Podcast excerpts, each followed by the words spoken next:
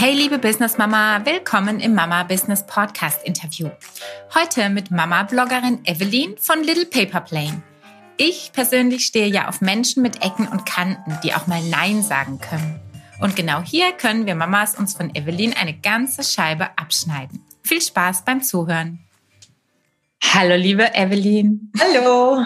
Hi, ich danke dir, dass du heute hier bist. Äh, wir haben gerade festgestellt, ich habe dich geografisch irgendwie in Österreich eingeordnet, aber du bist gar nicht so weit weg von mir. Nee. Immer im Schwabeländler. Im, Im, Dialekt. Behalt ihn bei. Ich finde den super. Meine Chefin äh, bei Depot war aus Wien und ich ah, mochte ja. das total. Ich mochte das voll ja. gern. Oh. Ähm, aber bevor wir zu viel schnacken, stell dich doch mal eben vor. Wer bist du denn? Wie kamst du zu dem, was du tust? Was tust du? Was mache ich? äh, mein Name ist Evelyn Höllregel-Scheikner. Ähm, ich bin 33. Ähm, ich bin freie Redakteurin, Autorin, Bloggerin, ja, und Mutter von zwei Kindern. und äh, ja, also ich schreibe äh, auf Little Paper Plane äh, Themen an, seit ich Mutter bin mit, von meiner Tochter, also seit äh, viereinhalb Jahren. Mhm. Schneide ich da Themen an, die mich, ähm, die mich beschäftigen. Das ist, hat viel mit Frausein zu tun. Ähm, ich versuche die, die Idee von Mutterschaft weg von diesen Pastelltönen zu bringen und ähm, ja, Dinge anzusprechen, die ein bisschen unbequem sind. Und mache das jetzt eben seit viereinhalb Jahren. Ich habe davor auch schon gebloggt, lustigerweise, aber da war es ein, ähm, ein äh, Fashion-Blog. Mhm. Und ja, das ist schon, äh, puh. War auch die Zeit wahrscheinlich. Ja, das, äh, das war lustig. Die Fotos von damals. Ich hoffe, die sind nicht irgendwo im World Wide Web. Ja, bestimmt. Stimmt.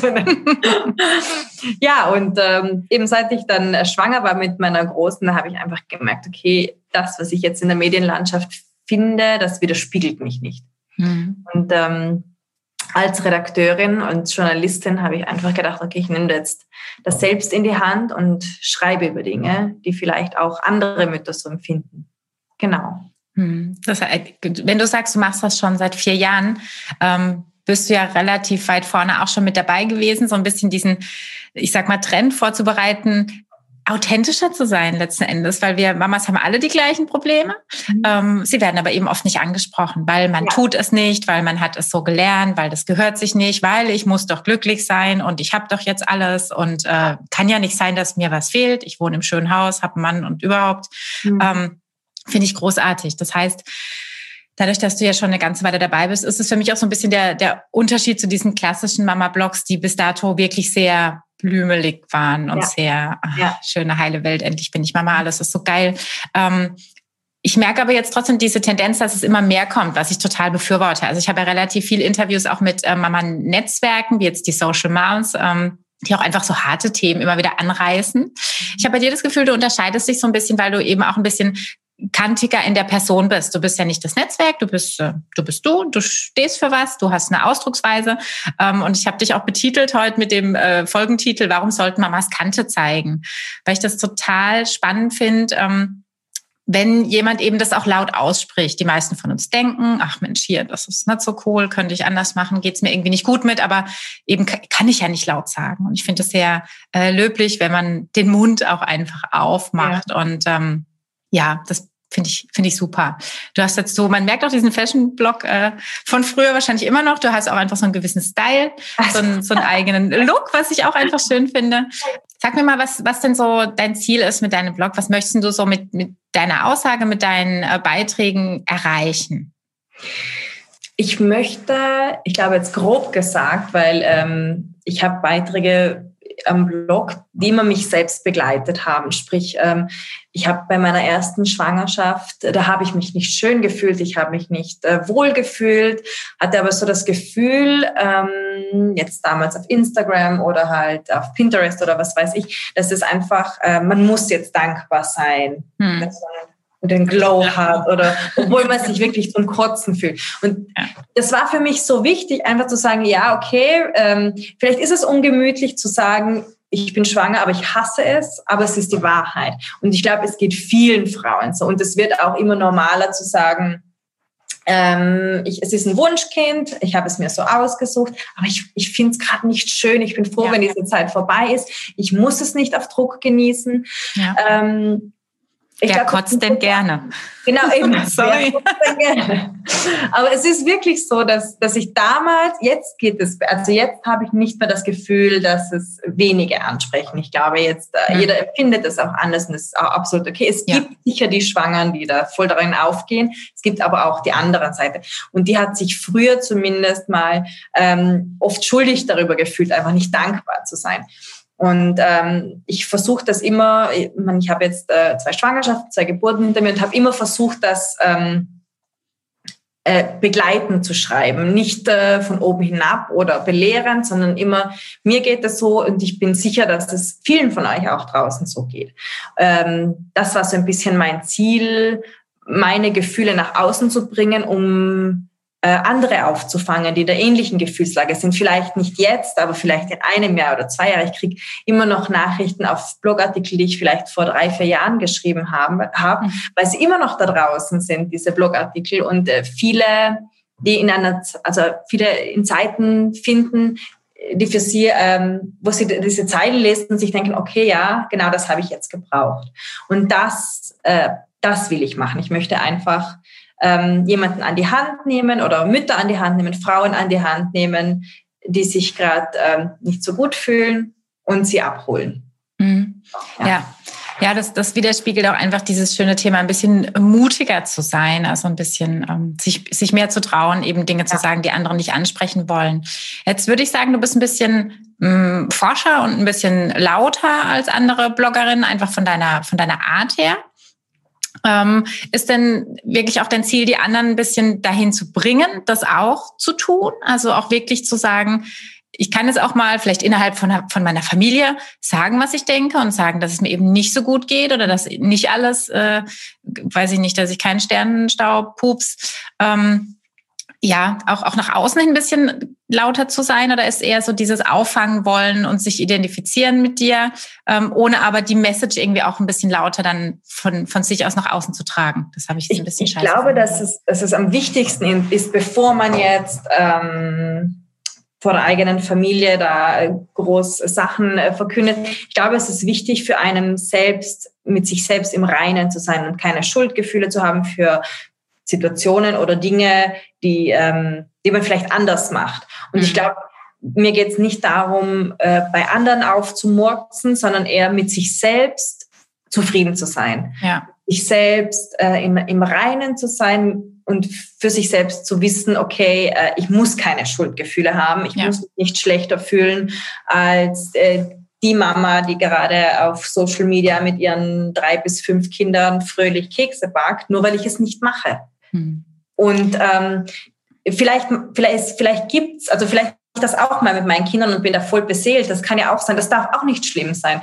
Aber dass es halt auch okay ist, Sachen nicht zu machen. Und das muss für einem selbst okay sein. Nicht mhm. ähm, vor der Schwiegermutter oder keine Ahnung wer, sondern einfach für sich selbst. Darum geht's mir. Also vielleicht ja Kante zeigen, aber ich glaube zuerst mal mit sich selbst im Reinen zu sein und sich selbst keine Vorwürfe zu machen für die Frau, die man ist, für die Mutter, die man ist. Mhm. Ja. Ist es aber ein Weg, der, zu dem dich die Kinder eher gebracht haben? Also merkst du, dass dieses mit sich im Reinen sein in irgendeiner Weise oder auch, ich nenne es mal ein bisschen in diese Self-Care-Richtung gehen, kam das im täglichen Tun, seit die Kinder da sind, oder hattest du diese Einstellung schon immer? Ähm, ich, hat, ich war immer schon ähm, überzeugte Feministin und ich war immer schon ähm, ja sehr darauf bedacht, dass das alles fair ist äh, in, in der Aufteilung. Was ich aber, ähm, naja, was, wie soll ich das jetzt erklären? Für, für mich war damals, bevor ich Kinder hatte, alles schon ich glaube, wie für viele von uns, klar, wie es sich abspielen würde, weil ja, wir einfach dieses eine Bild äh, bekommen oder vorgelebt bekommen von dieser perfekten Mama hin und her. Und damals, ich, es hat sich für mich schon ungemütlich angefühlt, sagen wir so, wenn ich jetzt ähm, dieses Ideal von Müttern angesehen habe. Aber auf der anderen Seite kenne ich auch ganz viele Frauen, tolle Frauen, die vor mir Kinder hatten, die diesem Ideal nicht entsprochen haben. Mhm. Deshalb wusste ich auch, okay, es geht auch anders, nur es wird nicht nach außen hin vermittelt.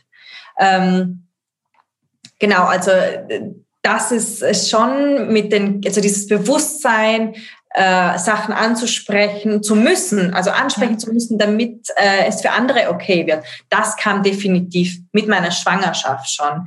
Äh, vielleicht auch, weil ich ähm, vor meiner ersten Tochter hatte ich eine Fehlgeburt und das war auch so ein bisschen ein Pam-Moment, wo weil ich mhm. gemerkt habe, okay, bin ich jetzt die Einzige, die da mhm. mit 27 mhm. eine Fehlgeburt hat? Ich finde nichts dazu. Ja. Nichts. Hast du recht. Ich ja. habe mich wie eine Versagerin gefühlt und da habe ich einfach gemerkt, das gibt's nicht. Äh, ein Drittel der Frauen haben in der Frühschwangerschaft Fehlgeburten. Ein Drittel. Mhm. Wo sind die? Nicht, ja, wieso ja. wird nicht darüber ja. geredet? Was, wo, wo sind denn diese Frauen? Ja. Und ähm, da habe ich einfach dann bei der Folgeschwangerschaft, die auch mit extremen Ängsten deshalb auch mhm. verbunden war, gemerkt, okay, es muss Frauen geben, es muss Leute geben, die darüber schreiben. Und ja. äh, vielleicht auch irgendwo für sich, für mich selbst habe ich das auch gemacht. Das war eine Art Therapie. Natürlich ja. war das. Aber nicht nur. Es, ich glaube, es hat auch viele Frauen dort aufgefangen. Und es, es ist wichtig, ähm, diese, dieses, ähm, diesen Mut zu machen, eine, weil wir sind eine Gemeinschaft, wir Mütter. Wir, wir sind ein, ein, ja, einfach ein, ein System schon. Ein Netzwerk, ja. ja. Und das, und das ist wichtig, auch sich zu, also sich zu vernetzen in diesem mhm. Netzwerk, sonst bringt es ja alles nichts, oder? Ja, ja ich finde, es entwickelt sich auch tatsächlich sehr schön. Also ich habe auch mit allen, mit denen ich im Moment am Sprechen bin, die ja teilweise eigentlich Konkurrenz zu mir wären, inhaltlich, auch äh, produktmäßig, ja. ist egal, funktioniert total gut, ist ein netter Austausch, ist trotzdem ein, ein freundliches Miteinander, weil man eben das so sieht, dass man Teil eines Ganzen ist und sich untereinander supporten möchte. Und jeder, ich sag mal, Kunde in dem Fall bei uns, ähm, der findet dann diejenige, die zu ihm passt. Ich ja. habe eine andere Art als, äh, weiß ich nicht, die, die anderen Mädels. Ähm, das ist völlig okay und das, das wertschätze ich auch total. Ich glaube, ähm, das Problem ist so ein bisschen, also zumindest ging es mir so, dass wenn man eben frisch Mama ist, ist man noch so ein bisschen lost und wird halt so Voll, ja. informativ und konsummäßig völlig überflutet völlig. und hat eigentlich dann gar keine Meinung mehr und ist so komplett lost und liest ja. jeden Stiftung Warntest und teilt den mit allen 17 PKIP-Ladies mhm. ähm, und hat so gar keine Möglichkeit mehr, sich selber zu finden, weil, weil das ist too much. Mhm. Und dann rennst du in dieser Flut allein Bucky kaufen. Ja, ich muss ausflippen. Ja, ja. Du weißt nicht, für was du dich entscheiden sollst. Dann gehst du zu den anderen Mamas, die es aber auch nicht wissen, weil sie, sie sind in der Regel ja genauso weit wie du. Ja, ja, ja, das heißt, die brauchen auch einen Bucky. Dann kommt der Stiftung Warntest. Mhm. Ähm, ich finde, wir sind so völlig überfordert, weil wir nicht mehr auf uns hören. Ja. So ein bisschen. Das ist es bestimmt. Traurige auch. Nummer irgendwie. Ja. Gerade so die ersten ein, zwei Jahre. Und dann habe ich das Gefühl, es kommt so ein bisschen eben diese Findungsphase. Die kommt bei vielen eben erst dann, wenn das Gröbste vorbei ist und man sieht, das Kind groovt so irgendwie mit, ist alles gut. Und ja. dann findet man sich. Ja, so ein bisschen, wie man als Mutter ja. sein möchte. Ich glaube, genau. die ersten zwei Jahre, da ist es halt von diesem Ideal geprägt hm. und auch von dieser Erwartungshaltung, die wir haben als im ersten Tag Mama und wir sind schon voll dabei. Das ja. ist nicht der Fall. Wir können, ich meine, äh, schon allein, ähm, wenn man an einen Riesenumzug denkt. Äh, damals, wo ich von Wien nach München gezogen bin, hat auch von mir niemand erwartet, dass ich am ersten Tag, wo ich in München bin, mich, mich wie eine Münchnerin fühle. Das hat niemand von mir erwartet. Und genau das sollte nicht bei einer Mama sein. Nur weil sie jetzt äh, wusste, dass sie ein Baby bekommt, äh, weil ich vor dem Umzug in der Regel auch das umziehst. Du kannst nicht erwarten, dass du ab Tag eins schon Vollblutmama bist. Es ja. gibt Frauen, die das sind, absolut. Aber es gibt auch welche, vor allem beim ersten Kind. Mhm. Beim zweiten ist es schon ganz was anderes, da hat man schon ein bisschen eine Base. Aber beim ersten Kind da ist man, man hat diese Erwartungshaltung von allen Seiten. Und ich weiß noch, wo äh, ich in der am Ende der zweiten Woche oder so hatte ich Besuch von irgendwen, ich weiß es gar nicht, es verschwimmt so richtig. Mhm. Und da hat mich jemand gefragt, wieso weint sie? Ja, das weißt du nicht, wieso sie weint. Fragst mich, keine Ahnung. Und einfach diese Erwartung, du musst es wissen, du bist die Mutter. Ja, klar. Weiß man halt nicht. Das weiß man. Das ja. weiß manchmal mit fünf noch nicht, wieso sie nee, weinen. Genau. Das wissen sie auch selber nicht. Das, ne? selber das hatte nicht. ich nämlich heute Morgen so eine Situation, wo ich gemerkt habe, meiner bibbert so ein bisschen, weil er wollte irgendwie so seinen Willen durchbringen. Wir haben den eingecremt mit so einer Salbe. Ja. Die sollte ein bisschen trocknen, das wollte er aber nicht. Mhm. Ähm, und dann gab es so einen so einen Moment, wo ich richtig gesehen habe, er wird jetzt gern heulen, er ist sauer, er ist alles gleichzeitig, ja. aber er konnte auch nicht wirklich sagen, was das Problem ist. Nee. Also deswegen, das ist Hellsehen und Glaskugel und Quatsch. Genau. Völliger genau. Quatsch. Und wenn man diese, aber, aber dies versucht, diesen Erwartungen gerecht zu werden, da kann man sich selbst nicht finden. Ja. Weil eine Seite sagt, ja, was heißt denn ich, du musst nach Bedarf stillen. Die andere Seite ja. sagt, ja, du musst jede zwei Stunden das Kind anlegen. Ja. Und da denkt man sich, ja, puh, ja, was soll ich jetzt machen? Und wenige Frauen, ganz wenige, haben den Mut, dann auf sich selbst zu hören. Absolut, absolut. Ich habe mich auch komplett von, von, mein, von meiner Mama und meiner Oma leiten lassen ja. mit allem. Das war in vielen Bereichen gut und hat für mich funktioniert. Ja. Also das Stillthema zum Beispiel, drumherum haben alle immer gestillt. Ich war diese ja, drei Stunden Mutter, hat aber super auch, funktioniert mit unserem Kind. Ähm, was überhaupt nicht funktionierte, war dieses Sauberwert-Thema mit Töpfchen. Der saß, seit er sitzen kann, auf dem Topf gefühlt alle zehn Minuten. Das war ein Hickhack, ein Wahnsinn. Und es hat am Ende, jetzt wo ich den Vergleich ja habe mit den Freunden, war für den Arsch. Das ja, war der, der das sich am öftest, ähm, am meisten in die Hose gepieselt hat. Ja. Auch wenn er sonst sauber war. Mhm. Nachts ist er bis heute nicht sauber. Ja, ja. Weißt du, das sind so Dinge, wo ich denke, ja. Hätte ich einfach mal die Scheuklappen aufgezogen genau, und mal ja. geguckt, hätte ja auch nicht, hätte sein können, dass manche Dinge nicht anders laufen, aber meine Gefühlswelt hätte es enorm ja. entlastet. So ging es bei mir mit dem Schnuller, weil ich habe also die Große hat einen Schnuller, der, der Kleine wollte ihn nicht. Ich habe es jedes Mal wieder versucht. Ja. Und bei der Großen war es dann so, ja, dass ich mir in den Kopf gesetzt, gesetzt hatte, ja, bis drei darf sie den Schnuller haben, mhm. aber danach ist schon Zeit weg. Hm. Ja. Und ich denke mir bis heute noch, wieso habe ich das getan? Ja, einfach etwas zu nehmen, was sie in dem Moment so mhm. gebraucht hat. Mhm. Äh, einfach weil von außen, ja, aber nicht ein Schnuller, du bist ja schon so groß. Ja, das ja, genau. Mit meiner, mhm. weil mir ist es wurscht, ob sie, ja. mir wäre jetzt schon noch wurscht, wenn sie einen ja. möchte am Abend oder whatever. Ja. Aber ich habe mich da so von außen infiltrieren lassen und das, ähm, obwohl ich bewusst eigentlich immer versucht ja. zu sagen, hey, aber das passiert uns allen. Das ja, natürlich. Allen. Und es, es, gibt immer so Sachen, aber es ist ein Learning. Wir, wir, ja, wir es auch. auf die Welt, ja. Ja, total. Jetzt sagst du ja auch ganz äh, offen, du stehst für das Feminismus-Thema. Erklär mir mal so ein bisschen, inwiefern. Bist du eine klassische, ich nenne es mal, Emma-Feministin oder eine moderne Feministin. Wie würdest glaube, du dich sehen? Ich finde, diese Klassifizierung unter Feministinnen ist Quatsch. Ja, geil. Ich habe die Emma abonniert. Ich gebe es zu. Hat mir mein Mann letztes Jahr zum Geburtstag geschenkt. Ähm, finde ich super. Ähm, ich ich habe, äh, ich denke auch nicht, es, es gibt eine bessere und eine schlechtere Nein, Feministin. das darf man nicht. ja. Boah, das, da denke ich, hm. Ja, aber du stehst für was, oder du hast einen, einen Genau, also ich, ich denke mir mal, mir ist einfach wichtig, dass äh, Probleme gesehen werden, die Frauen betreffen oder die mit denen oder für die Frauen schon seit Jahrzehnten kämpfen. Ähm, und dass, dass so Sachen wie, äh, na gut, aber jetzt seid ihr schon relativ gleichberechtigt. Mhm so Sätze, relativ. die halt wütend, weil sie denken, ja, relativ, ja. klar. Ja. Das ist jetzt okay, jetzt gib Ruhe. Das ist ja ihre eigentlich schon die Tatsache und ich weiß, es sind so klitzekleine Sachen und wir haben andere Probleme. Aber es mhm. ist irre, dass man nicht offen über Menstruation spricht. Mhm. Wenn Männer menstruieren würden, dann würde man offen. Ja, glaube ich auch. ja, genau. Oh, wann hattest du das letzte Mal? Ja, ja. Das ist aber ein Tabuthema. Ja. Das betrifft die halbe Weltbevölkerung. Ja. Und wenn man sich so Sachen vor Augen führt, äh, dann denkt man sich schon, okay, es bedarf noch einiger Aufklärungsarbeit ja. und es wird immer besser. Und das ist gut so. Ich habe jetzt so ein bisschen Bedenken, dass mit dem ganzen ja, mit der ganzen Corona-Pandemie, dass wir da ein bisschen zurückkatapultiert werden, gerade in die 50er Jahre. Ich glaube, das geht vielen mhm. und wir haben auch damit zu kämpfen. Auf jeden Fall. Viele, alle. Auf jeden Fall. Also es ist Fluch und Segen. Genau, die, die daheim genau. sind, die Papas, die jetzt endlich mal sehen, was da so passiert, dass genau. sich die Küche nicht selber putzt morgens ja. und so Späßle.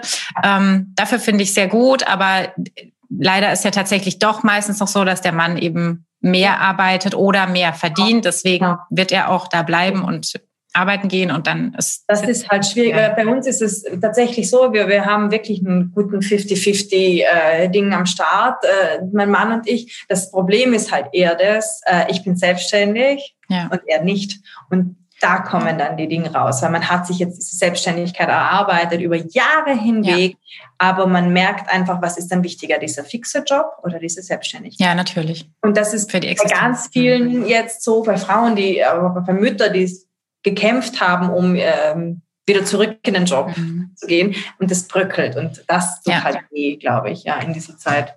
Ja, ganz arg. Sehe ich ja. auch so. Ähm, sag mir mal, was für, ein, für einen Stellenwert denn das Thema Self-Care für dich hat. Wie integrierst du das in deinen Alltag? Hast du wirklich so klare Punkte, wo du sagst, ich habe meinen Sport einmal die Woche oder ich trinke jeden Tag 40 Minuten meinen Kaffee und keiner darf mich ansprechen. Gibt es sowas? Gibt es irgendwelche so kleinen Pünktchen Ich finde äh, generell, jetzt, jetzt komme ich ein bisschen witschig rüber, aber ich, ich finde generell, das Thema Self-Care ist ein Thema, das, mit dem sich eigentlich nur Frauen befassen. Wieso? Ja, stimmt. Habe ich noch nicht drüber nachgedacht. Mhm. Weil die Männer machen es einfach.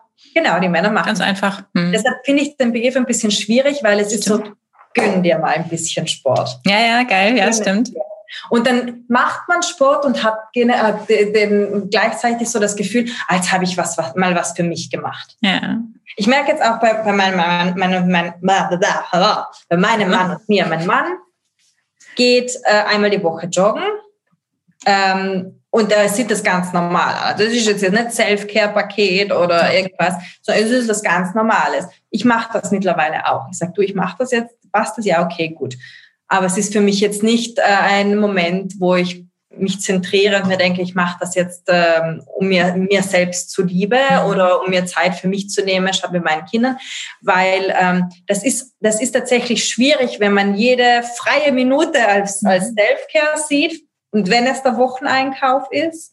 Ähm, weil es einfach heißt, dass wir uns das eigentlich nicht so gönnen dürfen. Also das mhm. schon jetzt als Luxus, ein, ein, Luxus ist. Und das ist nicht ein Luxus. Jeder Mensch braucht Zeit für sich, egal ob, ob Mutter oder nicht. Ja. Ähm, ich denke, das ja. ist der Weg, äh, wo wir eben hinkommen müssen. Also ich, ich sehe es, also ich verstehe deinen Ansatz. Ich finde es auch total ja. Äh, smart. Habe ich auch noch nie drüber nachgedacht vorher. Ähm, aber unser Problem ist, glaube ich, oft, dass wir eben nicht laut genug waren oder sind ja. und Dinge nicht so selbstverständlich nehmen, wie es eben oft Männer tun. Ja. Aber das eben unser Ziel sein muss, dass das nicht genau. mehr als Begriff passiert, genau. ähm, sondern dass es normal ist zu sagen, wie du sagst, äh, dein Mann geht einmal die Woche joggen und du sagst eben auch einmal die Woche, ich gehe jetzt raus, selbstverständlich. Ja. Nicht so, hurra, ich feiere mich ja, und genau. Quatsch. Genau, ja. Und, und äh, solange, also ich meine, ich finde es gut, dass, dass man dass das Self-Care gibt und es gibt auch andere Formen von Self-Care, die, die wichtig sind. Aber ich finde auch dieser Begriff Me-Time und Self-Care, mhm. wenn es für Mütter geht, die ähm, die einfach nichts anderes tun, als ähm, das heißt nicht Buch zu lesen, was menschlich ist. Weil ja. ich meine, Bücher, ein Buch lesen oder so, das äh, Mutter sein darf das Buchlesen nicht ausschließen oder nicht so einen besonderen Event machen. Ja. Wir müssen halt aufpassen, dass wir nicht, weil das ist auch dieses Bild dieser perfekten Mama und sie nimmt sich Zeit für sich. Mhm. Oh, das ist auch wichtig. Mhm. Auch äh, mh, hm, schwierig, finde ich alles ja. ein bisschen schwierig, ja. Ja, ich glaube, je, je mehr man mit sich eben im Reinen ist, umso automatischer macht man auch genau. Dinge, die einem ja. gut tun und ja. ver ver verliert sich nicht völlig im äh, jetzt in der Selbstständigkeit ist natürlich nochmal was anderes. Ja, ja. Man schafft für sich, mhm. man tut es gerne, Hobby und Beruf sind ja, eins, man will gar nicht aufstehen. Mir zeigt im Moment einfach mein Körper. Ich habe ganz krasse Rückenschmerzen, obwohl ich Sport mache. Ich kriege das null in den Griff. Ich mache auch nichts dagegen. Dann schreibe ich lieber weiter die Dinge, die ich gerade arbeite. Selber schuld. Ähm, aber eben solche, solche Dinge sind in meinen Augen eben die, die dieses Self-Care-Thema. Mhm. Aber sie müssen einfach mitlaufen. Die müssen ja, ja. heraus dabei sein im Alltag. Das ist schon so.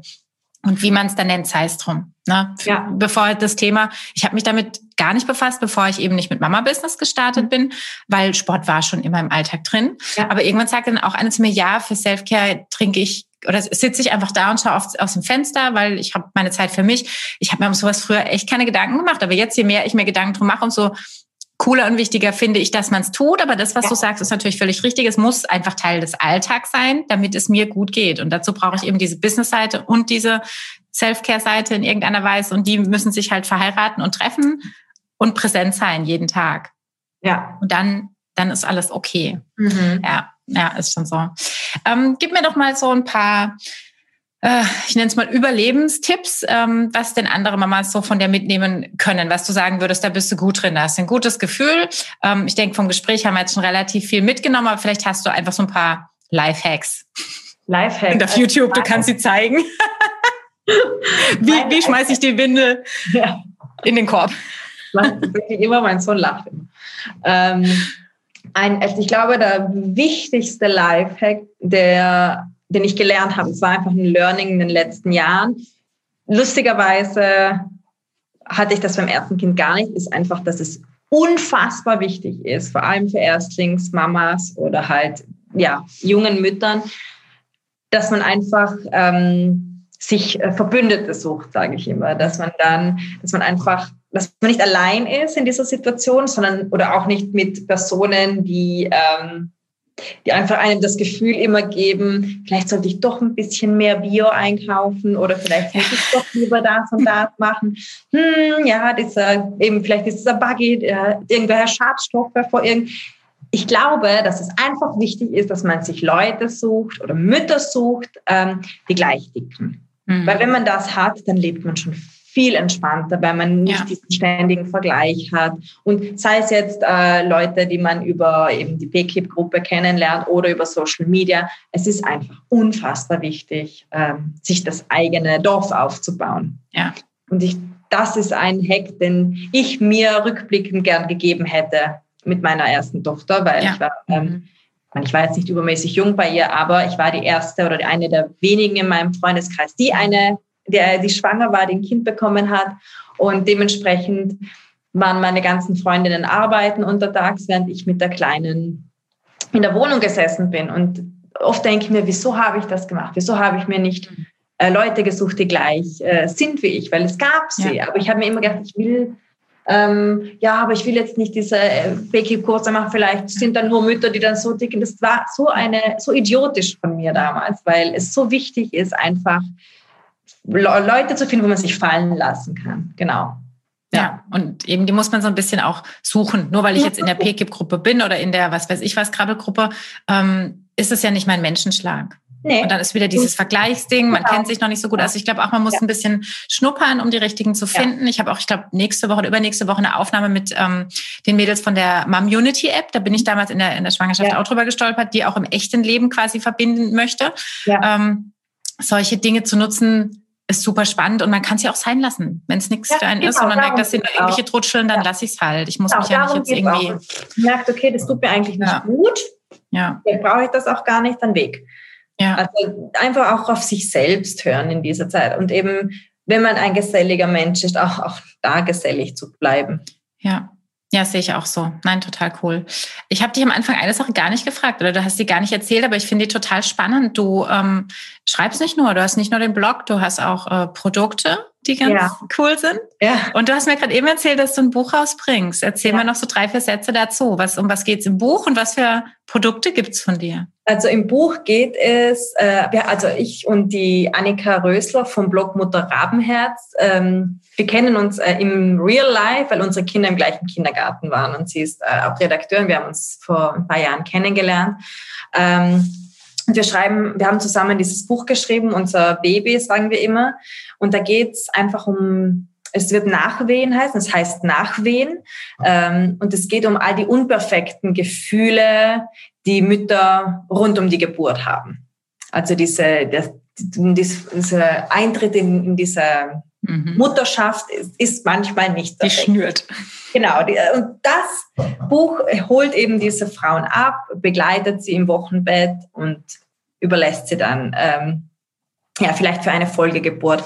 Das Buch kommt im Mai raus. Ähm, wir sind echt stolz, stolz darauf. Es war echt hart jetzt in der Corona-Zeit, das zu wuppen. Wir haben es geschafft, aber ähm, ja, es, es, war uns auch ein großes Anliegen, weil diese oft gibt's Bücher für neugeborene Mütter, da dreht sich alles um das Baby. Mhm. Weil sobald das Baby ja. da ist, ist es halt ähm, ja, Mittelpunkt, was auch okay ist, aber wir konzentrieren uns wirklich auf die Mütter und auf ihre Gefühle. Mhm. Genau, wir haben auch mit Psychologen und Gynäkologen gesprochen und genau darum wird es gehen. Und mein Trage-Business, das ist aus einer Not heraus entstanden. Das ist so süß. ähm, ich habe nämlich, als ich mit Louis schwanger war, also 2018, ähm, wollte ich so Ringslings, äh, die fand ich nämlich super schön, aber äh, ich hatte so das Gefühl, entweder man kauft sie in den USA und das ist halt nicht sehr nachhaltig, oder ähm, man kauft sie hier und da waren sie halt nicht so meinem Geschmack entsprechend. Erklär mal ganz kurz, das sind irgendwelche bestimmten Tragen? Genau. So Manduka-mäßig, Klick, Klick äh, und zu oder Binden? Nein, eben nicht. Also Ringslings sind Tragen, die trägt man eigentlich nur auf einer Schulter. Ah, okay. Mhm. Ähm, und zwar ähm, praktisch, man, man zieht den Stoff durch zwei Ringe durch und es mhm. äh, ist relativ einfach zu machen. Es ist wie ein Tragetuch, nur mit Ringen. Mhm. Und ähm, haben mir so gut gefallen, dass ich beschlossen habe, dass ich die jetzt versuche selber zu nähen und das hat echt gut funktioniert und ich hab, bin dann voll süchtig geworden und dann habe ich mir gedacht, okay, ich mache jetzt eine Etsy-Shop. Ja, voll gut. Und äh, die verkaufe ich jetzt auf Etsy, ich nähe alle selbst auf Bestellung und ähm, ja, ich bewerbe es auch nicht ganz aktiv momentan, weil, also ich meine, mit, äh, ich habe kein Tragebaby mehr, der Louis ist schon viel zu groß. Ja. Und ähm, genau, mit Corona ist es schwierig, jetzt noch Fotos zu machen, aber es läuft immer, es läuft eigentlich recht gut. Schön. Äh, aber ich versuche es so klein zu halten, dass ich noch alles selber wuppen kann, das ja. Nähen, das Verbacken und so weiter. Ich habe jetzt da nicht äh, riesige Ziele, sondern ich möchte einfach nur den Frauen da das geben, was ich gesucht habe. Genau. Ja. Und ein ja. bisschen coolere Styles hast du als die normalen genau, Tragen so sind, die Stoffe. Grau, grün, gelb, Uni. Ja. Hm. Nein, ja. sehr cool. Super. Ja, schön. Dann danke ich dir vielmals und ähm, ja, denke, du hast uns schöne Impulse mitgegeben und wünsche dir ganz viel Erfolg, vor allem auch jetzt mit dem Buch, mit dem neuen danke. Projekt nächstes Jahr. Danke, danke. Und mach's gut. Bis bald. Ciao. Ciao. Kennst du eigentlich bereits die Mama Business Freebies? Das sind unsere Downloads und Workbooks, die für dich als Newsletter-Abonnentin stets kostenlos sind. Melde dich also schnell zum Newsletter an unter mama-business.de slash newsletter. Mehr Mut, Mamas!